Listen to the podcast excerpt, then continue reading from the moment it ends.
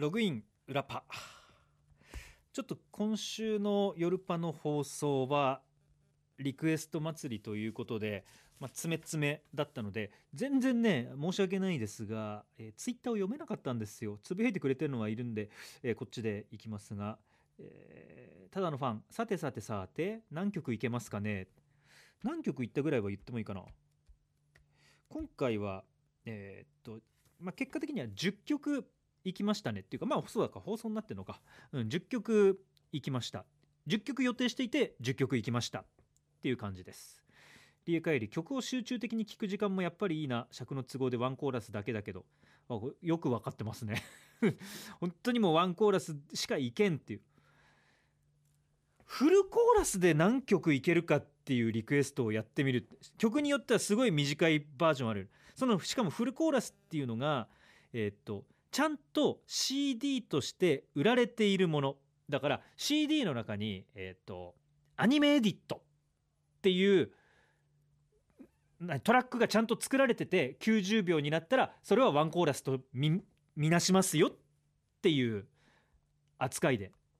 だったらいけるかもしれないですね。そのなん例えば4分ある曲のワンコーラス目で撮るっていうのはダメですと。ただ、えー、ともうテレビアニメ仕様になってるのはいいですよとかね、えー、FGR38 どれもいい曲で最高ただのファンもう残り10分早いよ。いや本当に早かったんですよ。カフェ併設バス今回も神曲揃いとか。神曲揃いは神曲揃いだったと思いますよ。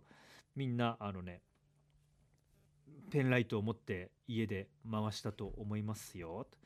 あとまあその中で話ができなかったのはいろいろあのバイオレット・エヴァーガーデンの、えー、PR にヨルパリスナーも、えー、ご協力いただきましてどうもありがとうございました。あれ無事使われてたんでしょう。あメール来てるから読むわ。ラジオネームポルティ275福川市43歳、えー、藤井さんスタッフの皆さんおはようございます。おはようございます。バイオレット・エヴァーガーデン特番でまあ 特番を1分の番組を特番っていうかどうかは一旦置いとくとしてまあでもねバイオレット・エヴァーガーデンの宣伝のために枠を切って僕に全部くれたっていう全部合わせたら何分ぐらいになるんだろうね。1分 ×4 で2週ありました。でさらに土曜日のなんか後番組えっ、ー、とだから11月6日にやってるどうでしたかみたいな話のもあるっていうことだったので全部でそれが5分5分あったら10分20分ぐらいにはなってんのかな。あ、まあ、テレビで20分も自由に喋っていいよってもらえるのはないからね。まあ特番かな。はい、えー、特番で「あいうえお作文紹介ありがとうございました」よもやよもやの採用ありがたき幸せ。しかしながらこれも個人ではなくヨルパを支える熱きリスナーの思いの一角。これを機に STB バイオレット・エヴァーガーデン放送の大成功とヨルパの新規リスナー開拓の一手になれば幸いです。ヨルパ本体が末永く続くよう楽しい番組作りをしていきましょう。ありがとうございます。結果えっ、と真面目なやつと、えー、ふざけてるやつと持ってったんですよ。でその中のあの、まあ、一番ふざけてたのがこのポルティ275の「バイオレット・エヴァーガーデン」での、えー、あいうえお作文。これあれ？2週間前？先週の放送で紹介してるんじゃないですか？僕。オープニングトークとかさあなんか、えー、バイオレット・エヴァーガーデンの良さを語ろうみたいな時に確か「バ」なんとか、えー、もう何て言ったか忘れたけれども。電車で GO で終わるやつですよ。えー、っとガールがバイオレット・エヴァーガールがでえバイオレット・エヴァーガーデン。ガールが届ける手紙の話。でん電車で GO っていう風に落としてるっていうやつ。それをも持っていきました。あとえっ、とバイオレット・エヴァーガーデンの一言キャッチコピーを考えてくれてたりしたのでそれも持っていきました。それ使われてるのかな？僕ちょっと自分の全部見てないのであれなんですがいくつか持ってって。でも読まれてるはずですよ。あの編集するスタッフからえっ、ー、とリスナーさんのラジオネームの表記これでいいですか？っていう確認が来た。うん。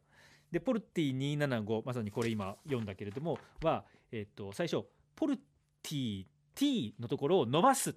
っていう表記でいいですか？ってポルティ275って来たから僕ちゃんとメール確認してあそこの伸ばし棒なしでっていうふうにちゃんとなんかスタッフもみんな、えー、っとリスナーさんのラジオネームのところまで何て言うのかな丁寧に扱ってくれたとかいうかとても温かくこここれで間違いないですよねわざわざ送ってきてくれた人に失礼ないですよねっていうのを確認してくれたのが僕はなんかすごく良かったですね。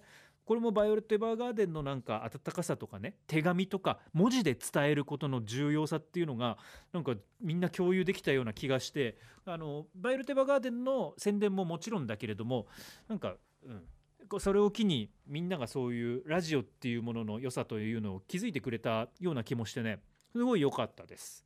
どうしようこれで本番放送されてたのがちょっとどっかずれてたみたいなことになったら多分大丈夫だと思いますけれどもはいっていうのも乗り越えて、はい、いろいろと送っていただきどうもありがとうございました。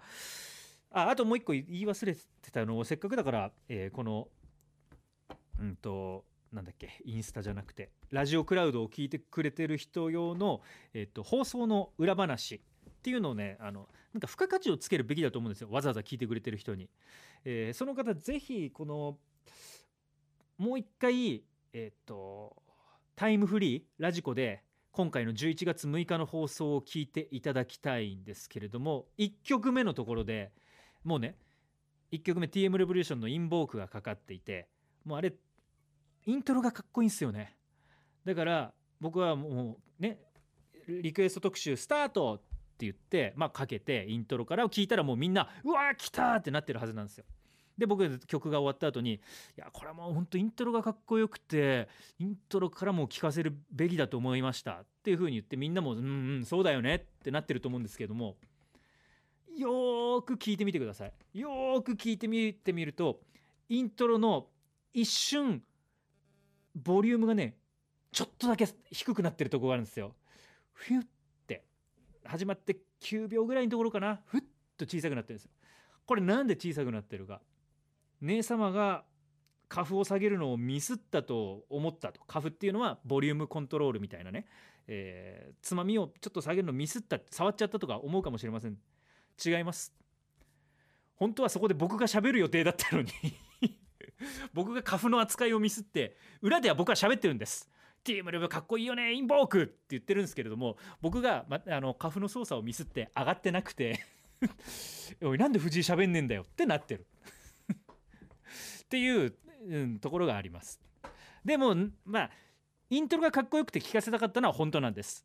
だから頭のあの9秒ぐらい聞かせて残りの数秒で入れようって思ってたんですよ。ここまで聞かせればいいだろうっていう。そこのこだわりがあったのはあったんですけれどもカフの操作を間違えるっていう初歩的なミスをしておりまして。まあこれねあの今回の、えーと、昨日の放送のオープニングトークでも一つ、えー、放送を聞いた人にしかわからない、えー、舞台裏っていうのをお話ししましたけれどもこういうのを増やしていくとラジオクラウドの方も聞いてみようかちょっと面白いしっていう方が増えてくるのかなと思うことであえてね自分の恥ずかしい部分みたいなのもこれは、はい、お伝えしましたよ。えー、メールはどうしようかなせっかくだからもう今日ねちょっと時間早めにやってるのでえっ、とね仕事に余裕あるあるんですよ今週来週と僕。なので、えっ、とラジオクラウドもちょっと長めにだし、えー、インスタライブ？これも行きますか。もう早速でん。でしかもさっき15分後ぐらいにインスタライブ始めますってヨルパのアカウントでつぶやいてるので待ってるかもしれません。行きましょうはいえーインスタライブじゃない。ツイツイキャスだ。いや僕インスタやってないんですけどえっ、ー、と新庄さんが舞台裏でインスタをやりたいとか試合中にねそういう話をしてたからえインスタやってみようかな見たいなそれっていう風になってるんです。ツイキャス始めました。質問とか待ってますよ。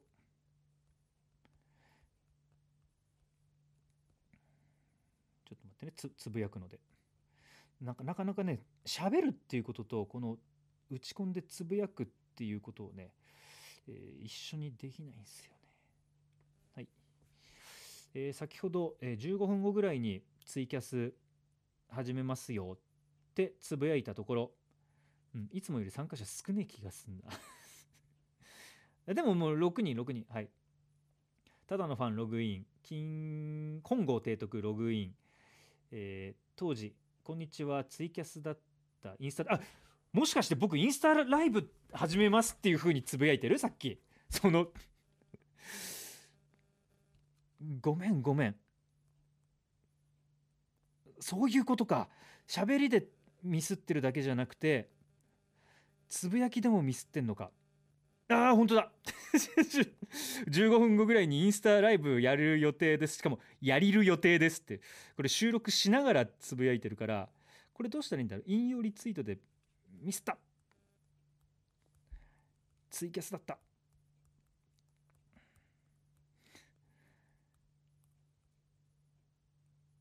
インスタなんておしゃれなものをヨルパがやってる。はずがない。でなんでこれはいえーっとあこれこっちで言ってもしょうがないうわちょっとごめんなさいね。これ今あのね謝謝罪ツイートを。つぶやく間こっちがだだらけますが。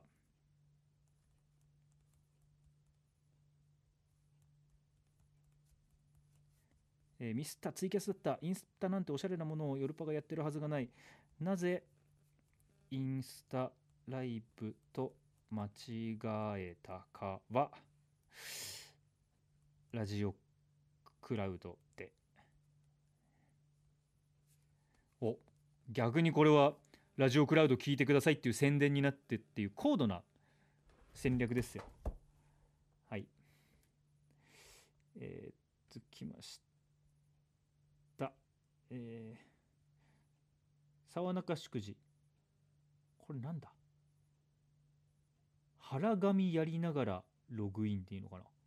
原始人の原に神様の神。えー青春あインスタライブするの？いやしないっす。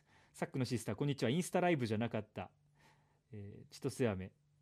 社内ニートな私が登場。当時原人。あ原人やりながら。原人って何ですかね。はい。失礼いたしました。あのインスタライブじゃないです。でもインスタライブとかやった方がいいのかね。でこのヨルパの更新の頻度を考えてるとインスタをやる意味が全くないよね。写真も別に上がらんしねインスタ。でも僕インスタライブってインスタやってる人しか見られないんですよね。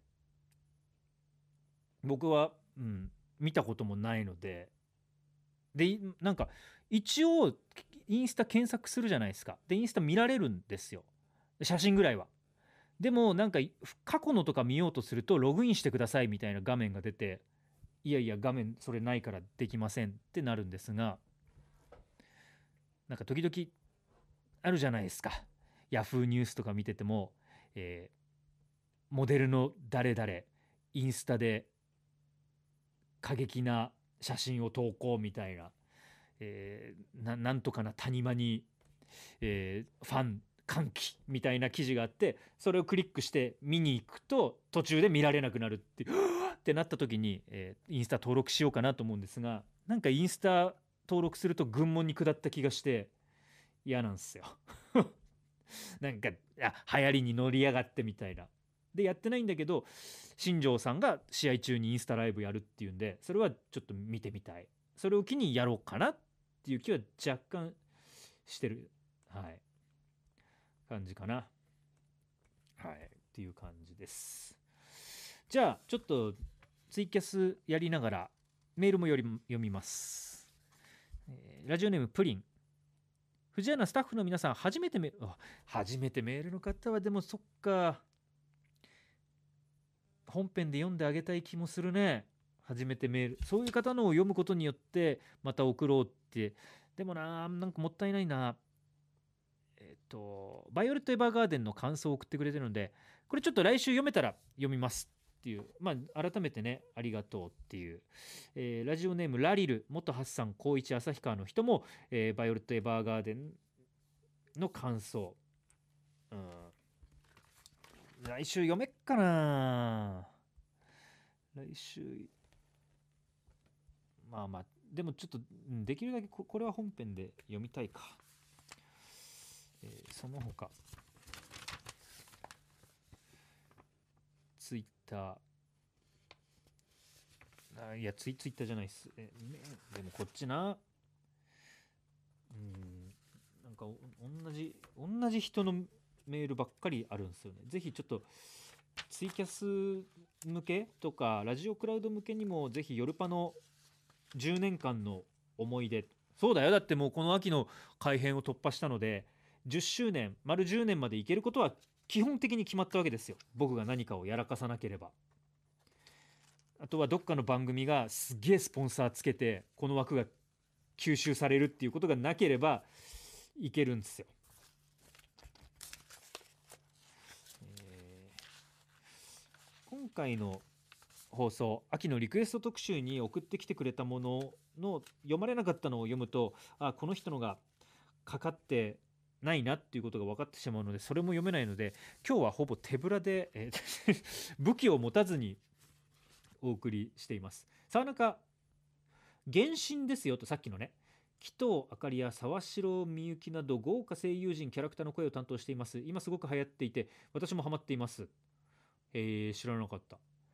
なんか紀藤あかりさんの事務所が、えー事務所業務がもうできなくなるので、えー事務所辞めます。っていうのでちょっとニュースになってましたね。ただまあ僕は細かいこと分かんないですけどニュースを見る限りだと不祥事を起こしたとかなんかそういう感じではなくてちょっともう声優さんの人気も大きくなりすぎてちょっと今の体制ではみんなのプロデュースをできないですと、えーいろんなことが滞ってしまって声優さんたちの未来を潰すのは良くないのでっていうふうに今の段階では捉えてますけどね。この後分かんない。本当のなんかいろんな情報が出てきたら分かんないですけど。だからあなんかせっかくね紀藤あかりさんもだしあと石川海人さん結城葵さん岡本信彦さんとかだったからもう人気どころじゃないですか。これからガーンと出ていくまあもうもう出ていくつかも出てますけど人たちを手放すいわゆる売れるわけじゃないですか。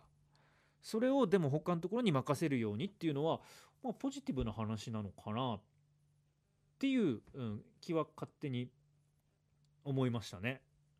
まあまあ、ね。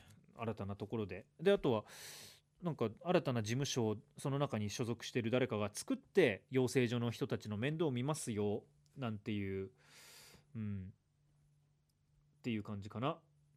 森和太あのニュースは大喜利コーナーのネタで殺到しそうだなと感じたのが最初の感想でしたあなんかでもうちの大喜利コーナーで殺到しそうっていうことはなんかちょっときな臭い感じとか うん、ある感じのものが多いじゃないですか。今のところそれは僕は感じなかったんですけど分かんないです。それはもうあの業界の話は業界の人にしかねわからないっていう気がしますね。青春あ10周年なのか。サックのシスター10年経ったんですね。そう3月まで行ったら、えー10年経った。だから今まだ10年目の最中っていうことなんですよ。早いですね。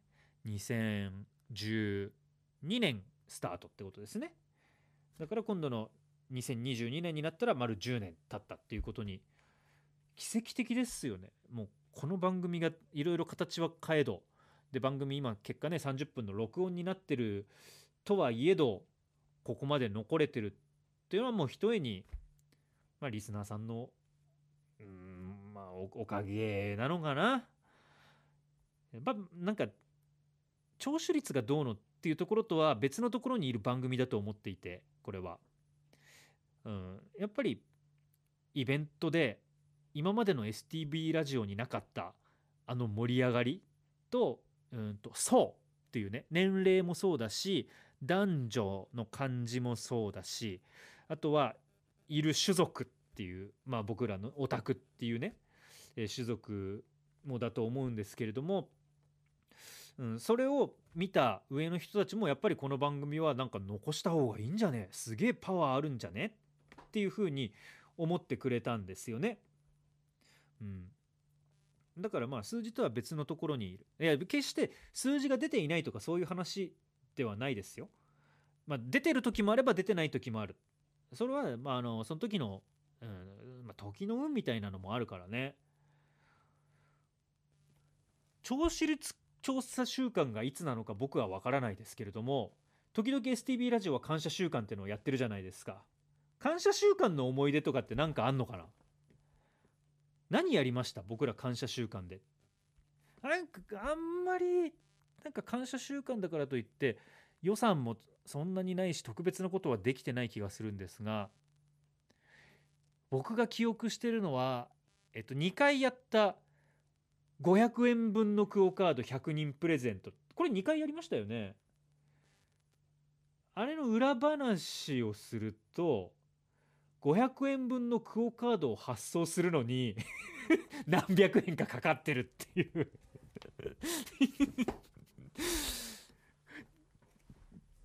僕なんかはいやいや500円分のクオカードでしょと。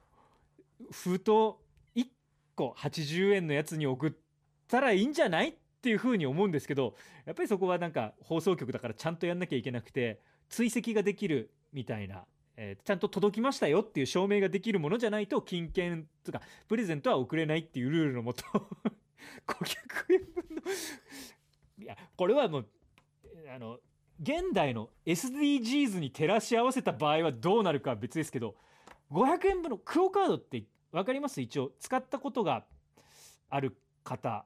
えっ、とまあテレカとかまあ多くの方が知ってるのはオレンジカードだと思うんですけれどもと同じぐらいのサイズよ。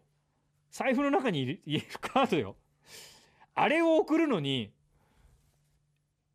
あれどれくらい ?A4 まではいかないけどでも A4 のクリアファイルが入るぐらいのちゃんと証明がつく。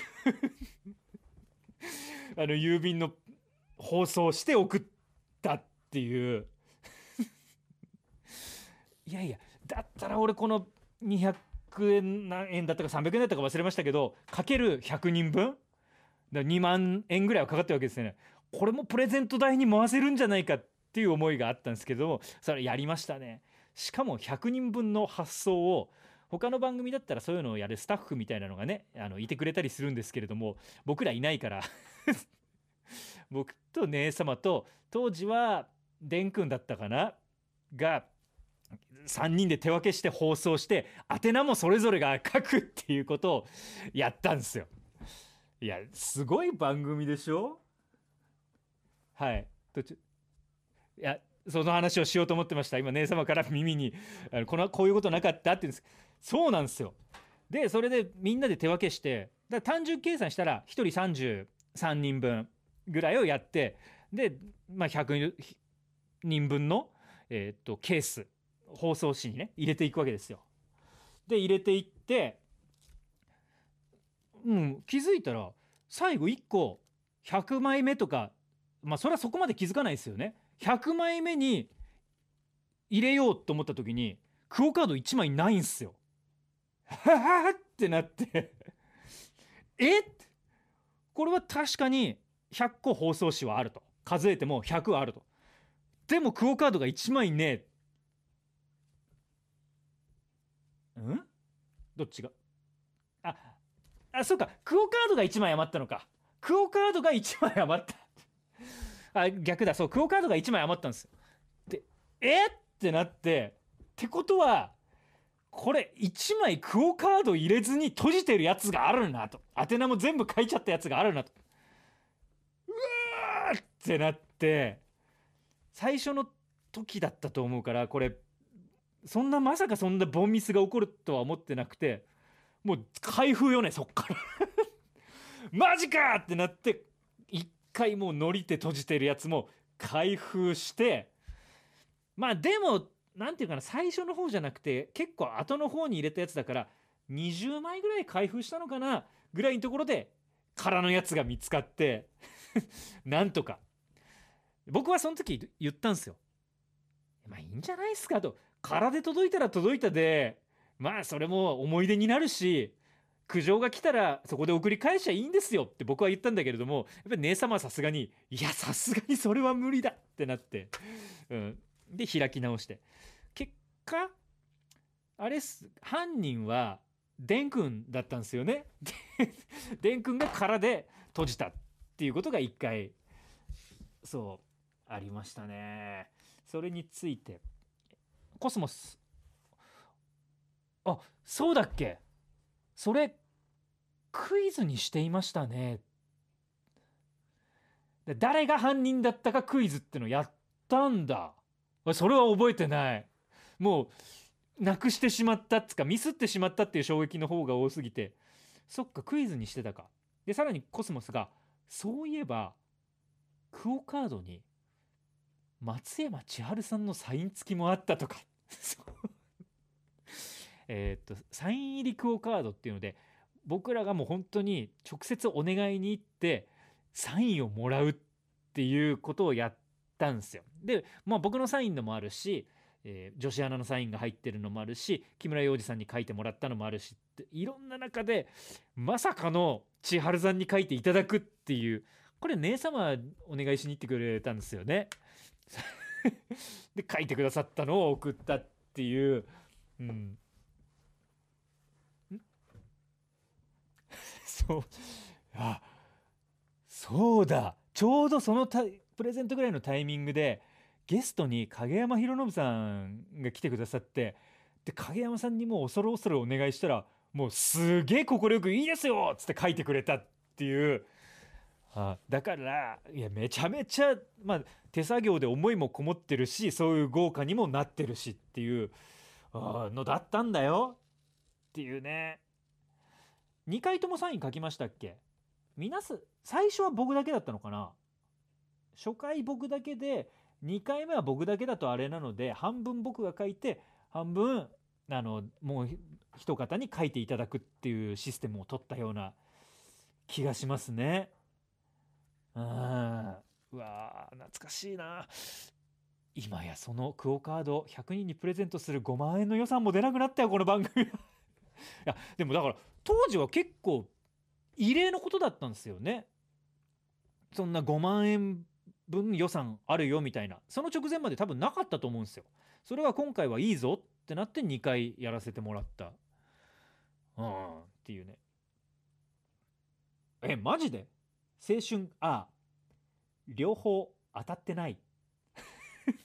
でつまり200人の方には当たったはずですよね。なのに両方当たってない。すいません。またちょっとタイミングがあったらお願いします。っていう。ああと、まあ、前もちょっとラジオクラウドで話題にはなりましたけれどもえっ、と超超人だったっけ？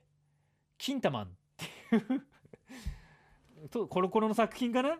のえっ、ともう廃刊になってて、えーそれが手に入らないからわざわざウェブでオリジナルだからオーダーでコミックにしてくれるっていうサービスを使って1名様にプレゼントっていうのがあってそれも送ったでしょ？それも感謝週間。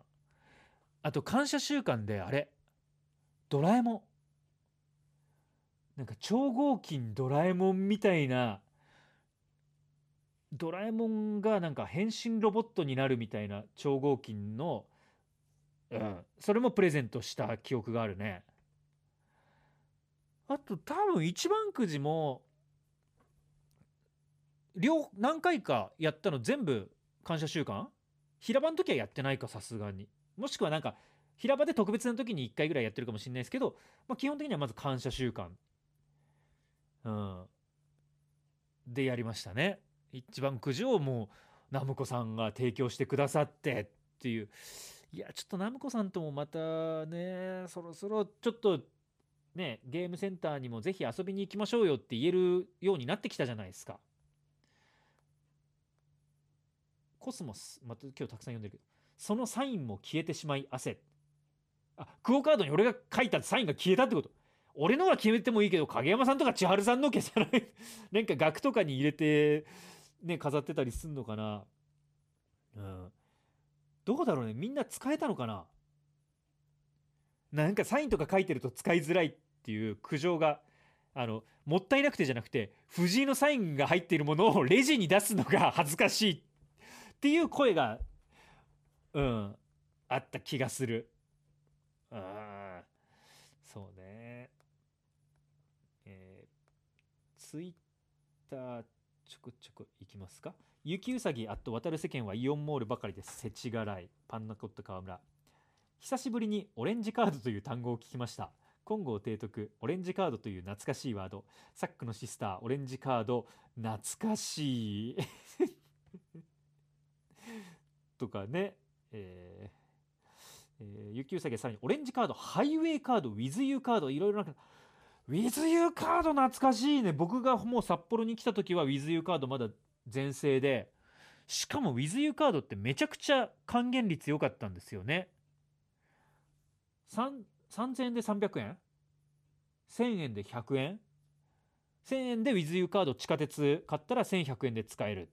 で WithYou カードは地下鉄だけじゃなくて JR 北海道バスと,、えっと北海道中央バスでも使えた。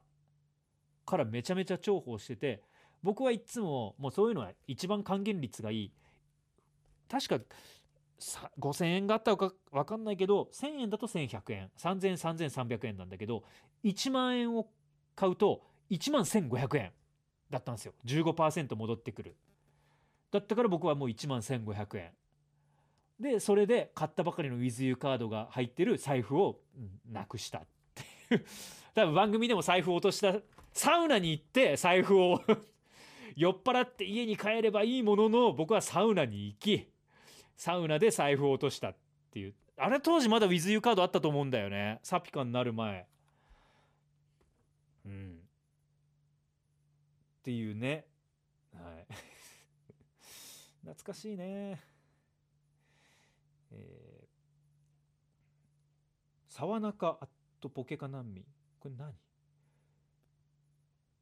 生かすカードもありますせ。何生かすカードって。生かすっていうこれ見る感じカタカナのイカにひらがなのす。だからえっ、と可能性としては生かすカード知らないですけどもすすきのの大人なお店の共通ポイントカード。生かすカード。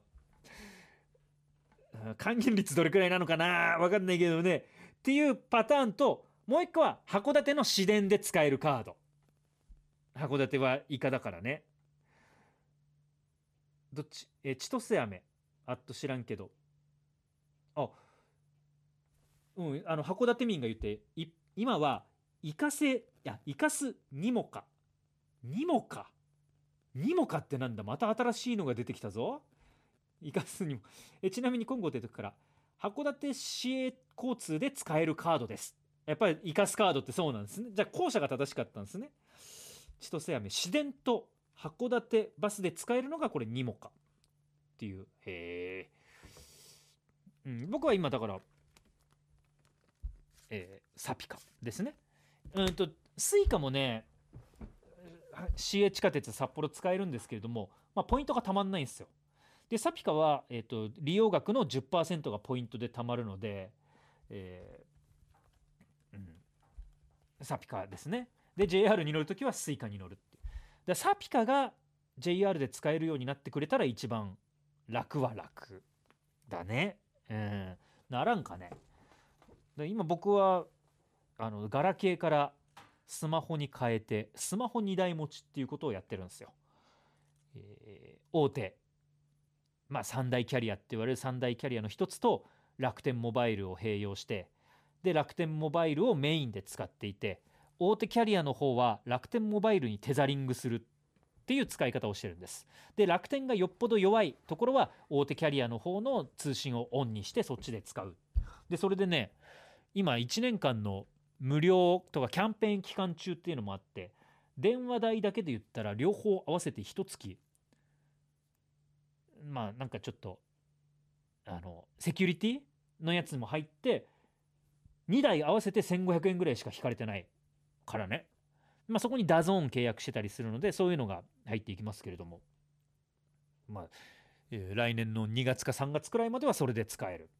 そしたらちょっとキャンペーンが両方楽天モバイルも大手キャリアの方も終わってしまうので増えるからどういう契約に切り替えようかなっていうふうに、うん、考えてます。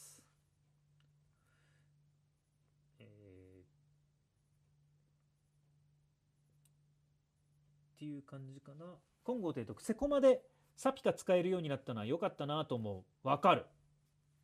でも僕は今セコマでワンオンが使えるのでワンオンで払うと,、えーと、ワンオンにクレジットチャージをするっていう設定にしているとクレジットカードをチャージするときにマイルが貯まるさらにワンオンで買うときにマイルが貯まるっていうダブルマイル取りになるので、うん、ワンオンをメインかなでもねポイントカード見たらめちゃくちゃ持ってるんですよ。ワンオン7個でしょ？これがコンビニ系。で T ポイントカード楽天カード。あでもお金としてお金っつうかねまあポイントをそのまんま支払いに使えるのはそれ。でもサピカを持っていて。で Suica は、えスマホにお財布携帯として持っている。感じかな。6個を使い分け。でこれを、うん、結構あとあれか。ポンタ。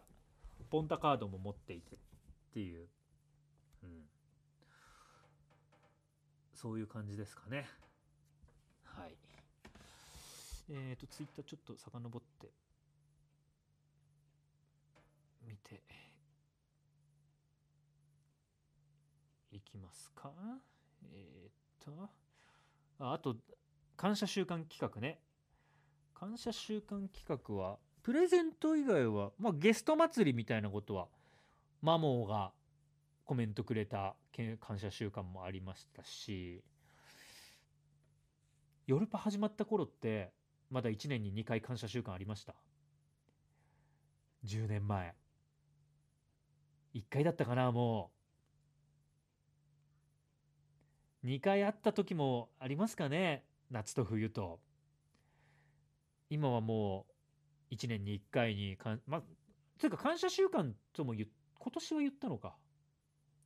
言ってない。ああそっか。感謝週間って言言ってないのか。